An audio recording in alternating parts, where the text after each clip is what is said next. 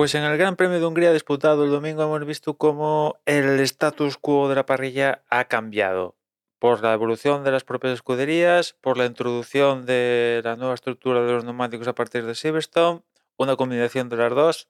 El caso es que ha cambiado. Lo que no ha cambiado es Red Bull y en concreto Verstappen, que sigue sumando victorias ya en plan récord, ya se sale de, las tablas. Pero detrás de, de Verstappen es aquí donde viene lo interesante y es que McLaren aquí en Hungría confirma el paso hacia adelante que dio en Silverstone. No han ido tan sobrados como en Silverstone aquí en Hungría, pero sí que han estado ahí arriba. Norris ha sido segundo, Piastri ha sido quinto y con un ritmo muy, muy competitivo. O sea que el, el, el paso que ha dado McLaren en el, en el último mes ha sido, ha sido bestial, ¿no? Tercero ha sido Pérez, que le ha tocado remontar un poquito menos que en carreras anteriores porque consiguió pasar a la Q3, pero es que en la Q3 quedó décimo, o sea que tuvo que recuperar para ser tercero.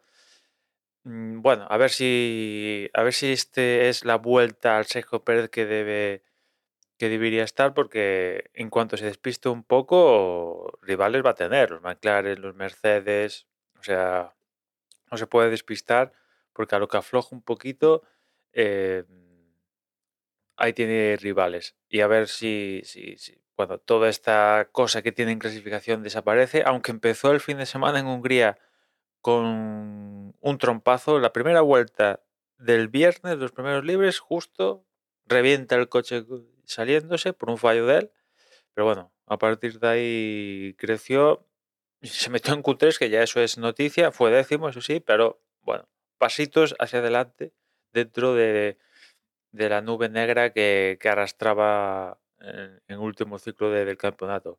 Cuarto ha sido Hamilton, que consiguió hacerse con, con la pole, quitarle algo a Verstappen tiene su mérito, pero después en carrera se vio superado nada más arrancar la misma por Verstappen, por los dos McLaren, y ya a última instancia con la carrera desarrollada por, por Pérez, y bueno, no, no, no pudo sumarse al podio en esta ocasión, a diferencia de lo que pasó en Silverstone. Pero bueno, Mercedes sigue estando ahí. No se ha, no se ha dejado llevar como otras escuderías que ahora comentaré. Pero oye, mm, cuidado porque la cosa sigue estando igualada. Verstappen sigue estando lejos. Pero bueno, igual en las carreras que quedan se le puede dar un, un sustito. Vamos a ver cómo avanza cómo avanza la cosa. Quinto ha sido Piastri, que otra vez se le vuelve a escapar eh, el podium.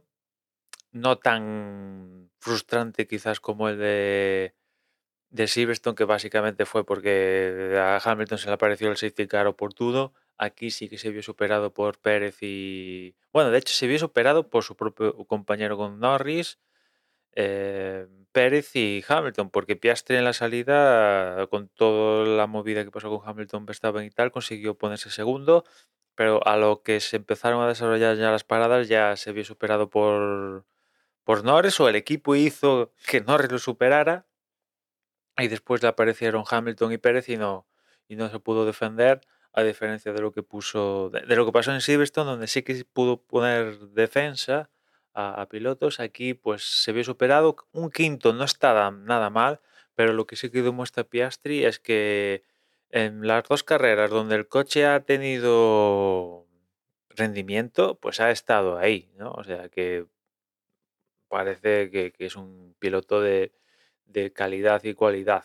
Sexto ha sido Russell, que le ha tocado remontar después de una pésima clasificación, se quedó en Q3 y bueno, recuperó hasta la sexta posición, que en Hungría pues tiene su mérito, pero aún así mmm, estos fallitos en clasificación, más si cabe cuando tu compañero de equipo logra la pole, pues son un poco dolorosos. dolorosos. Está pasando Russell por una, por una fase irregularidad de las últimas carreritas, a ver, a si se estabiliza, ¿no? Séptimo ha sido Leclerc y octavo Carlos, un Ferrari, mmm, no sé, desanimado, porque por arriba o sea, no puede, no puede con, con, Mercedes, con Red Bull y ahora con McLaren. y por detrás, pues se pueden ir contentos que han quedado por delante de, de los Aston Martin y, y, Williams y Alfa Romeo. Se puede, no sé, es que la situación de Ferrari es un poco. Eh, un poco de, depresión, básicamente, porque ni para arriba ni para atrás, o sea, mm, fallos en parada en boxes, como no, eh, ciertas órdenes de equipo que dices, eh, ¿por qué? No sé, no sé, es una situación rara cuando ves que otras escuderías han acertado, tiran para arriba. Mm, Aston Martin acertó a principios de año, tira para arriba. Ahora McLaren ha acertado y tira para arriba. En cambio, Ferrari, ¿qué pasa? Nunca acierta Ferrari, nunca acierta. Es que es un poco frustrante, ¿no? Eh, noveno Alonso y décimo Stroll, los Aston Martin se, confirma, se confirma que, bueno, el sorpaso de, en este caso sería de, McLaren clarísimamente, pero mm, es que en esta ocasión hasta Ferrari, un, pobre Ferrari ha quedado por encima de ellos en un circuito donde a priori debería, Aston Martin debería destacar, ¿no? Y no ha podido, o sea que en fin, queda. Han puntuado, que es lo bueno, han puntuado con poquitos puntos, pero han puntuado, se siguen manteniendo en puntos, pero como sigan así, o sea, es que.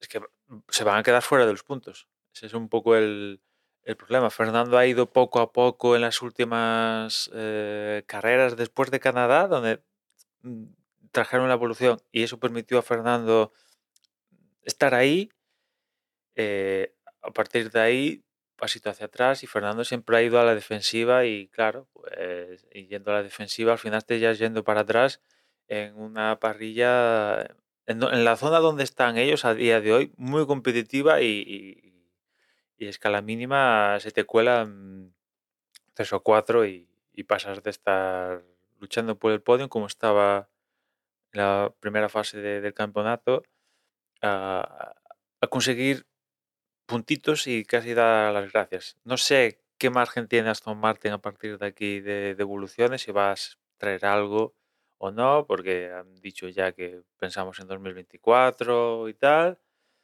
Pero bueno, es que como sigan este plan, es que se van a quedar fuera de puntos. Se van a quedar fuera de puntos porque eh, Williams, me imagino que va a seguir mejorando en esta carrera no, han estado tan activos como en Silverstone, pero le vendrán circuitos que se adapten mejor a, Albon y, el Williams que pilota. Y Alfa Romeo, porque aquí no ha cuadrado, pero en clasificación, Zu y Bottas consiguieron quedarse en Q3. Zu fue quinto. Y, y Bottas que octavo, si no recuerdo mal, una cosa así. O sea, como te despistes cualquiera, cualquiera, hasta el coche que parece más malo, te pinta la cara, como te despistes un poquito. O sea que. Eh, a ver, a ver si, si, hay margen para que Aston Martin suba, suba otra vez. Aunque lo veo difícil, ¿no? Lo veo difícil mm, pues por, dinámicas ya a estas alturas de, la película. Y nada más. El próximo fin de semana ya tenemos Gran Premio de Bélgica y después del Gran Premio de Bélgica, parón para reflexionar en agosto, ir a la playa, etcétera, etcétera. Y nada más por hoy, ya nos escuchamos eh, en un rato. Un saludo.